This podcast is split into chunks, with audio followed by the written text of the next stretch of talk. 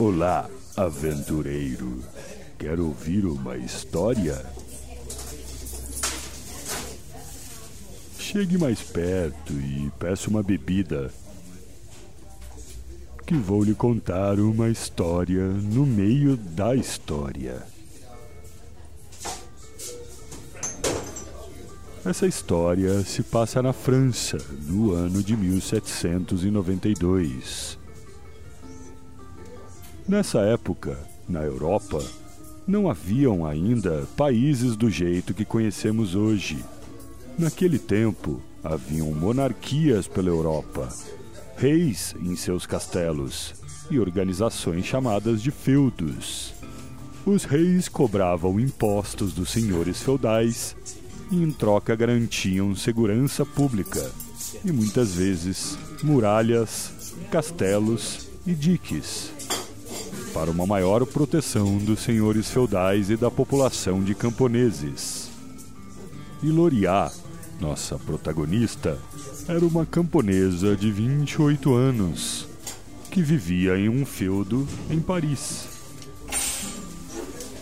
Ela morava com seus pais, para além das muralhas de um castelo, mas protegidos por uma cerca de madeira que delimitavam alguns feudos em volta do castelo. Seus pais eram bem velhinhos e sempre ficavam doentes, o que a obrigava a trabalhar sozinha na lavoura da família.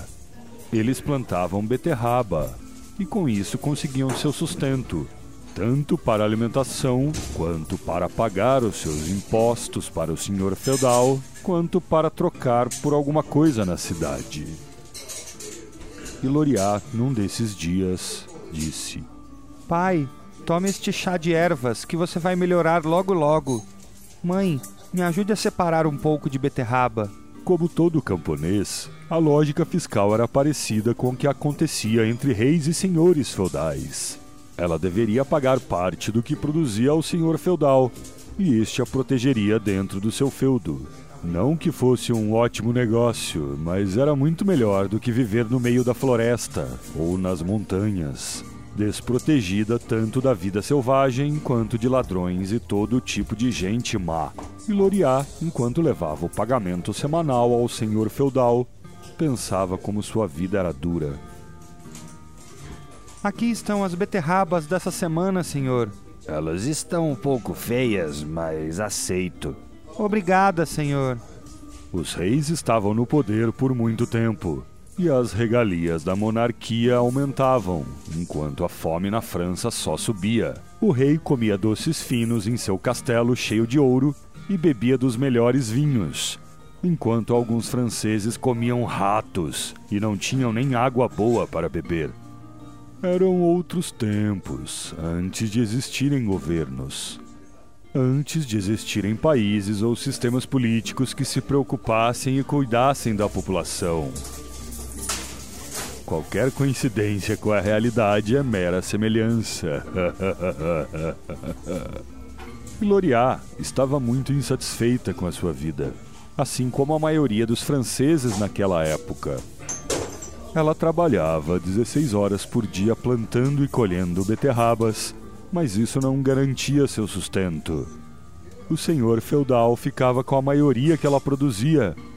O que sobrava mal dava para alimentar ela e seus pais. E Loriá não era uma escrava, mas é quase como se fosse.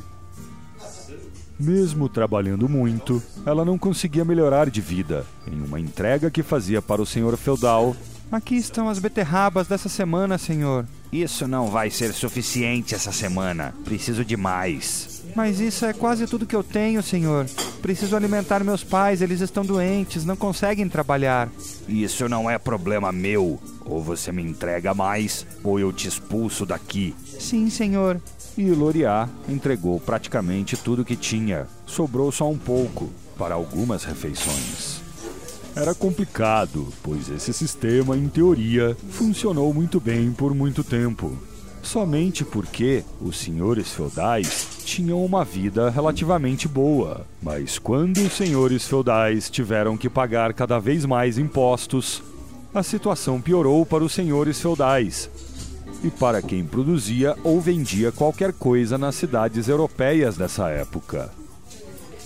Com essa grande diferença entre monarquia e a população, as pessoas começaram a se revoltar. E aos poucos começaram a ir contra o sistema e a querer a cabeça do rei.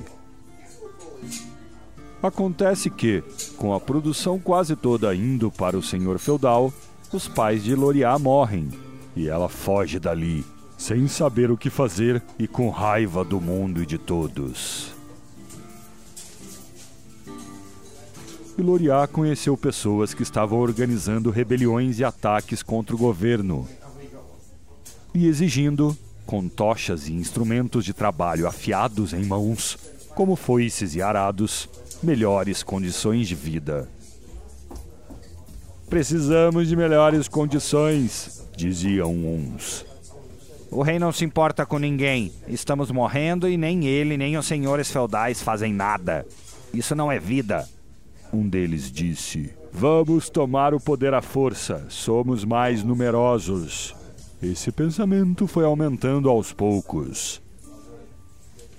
E Loriá foi se engajando cada vez mais nessas reuniões. E aos poucos participou também de alguns ataques a monumentos e, depois de um tempo, ataques a estabelecimentos do governo, onde muitas vezes enfrentavam soldados do rei. Alguém vai pagar pela morte dos meus pais, pensava Iloriá enquanto batalhava. Alguns morriam, muitos saíam feridos de ambos os lados. Mas Iloriá era forte de espírito e fisicamente. Lembre-se que ela cuidou sozinha de uma lavoura de beterraba por anos. Isso não é pouca coisa. Numa dessas batalhas, um soldado não a atacou quando viu que ela era uma mulher. E Loriá não pensou duas vezes e o feriu na perna. Ela não sentiu nada pelo soldado ao feri-lo, nem mesmo raiva, talvez uma indiferença. Depois disso, o ataque acabou e os camponeses fugiram para um abrigo. Os ataques e represálias se seguiram por meses. Cada vez mais camponeses e pessoas comuns se juntavam, todos insatisfeitos com o rei. Na principal batalha de sua vida, a derrubada da muralha, para entrar no castelo do rei, Iloriá mata um soldado com uma flechada. Ela teve sua vingança no final, pois o rei finalmente foi trazido para a praça principal de Paris. E em meio a gritos e agitos da população, ele foi decapitado.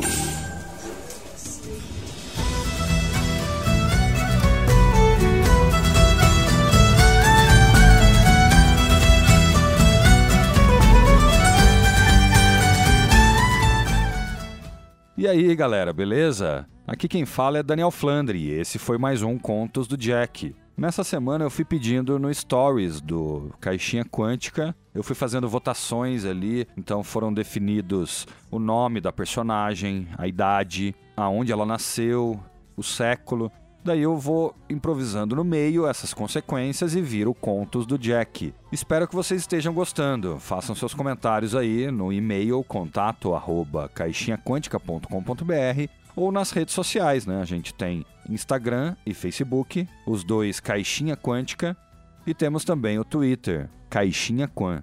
E se você quiser colaborar com o projeto, estiver gostando, você pode fazer isso pelo patronato. A gente tem dois sistemas, apoia.se e padrim.com.br. Os dois barra caixinha quântica. Os links vão estar nas postagens, vão estar também nos posts das redes sociais, vão estar no texto do episódio. Então você entra em um desses dois sites, tem algumas opções de colaboração e algumas recompensas em troca. Outra maneira que você pode ajudar, se você quiser também, é comprar miniaturas do nosso parceiro comercial. A gente está com o meu RPG.com. Ele tem miniaturas de baixo custo, a grande maioria de acrílico, com coisas em papel. É bem legal para dar uma ambiência maior aí, uma imersão maior na história. Você que joga, você que é mestre, e não esquece de utilizar o nosso cupom CAIXINHA, que assim você ganha 3% de desconto.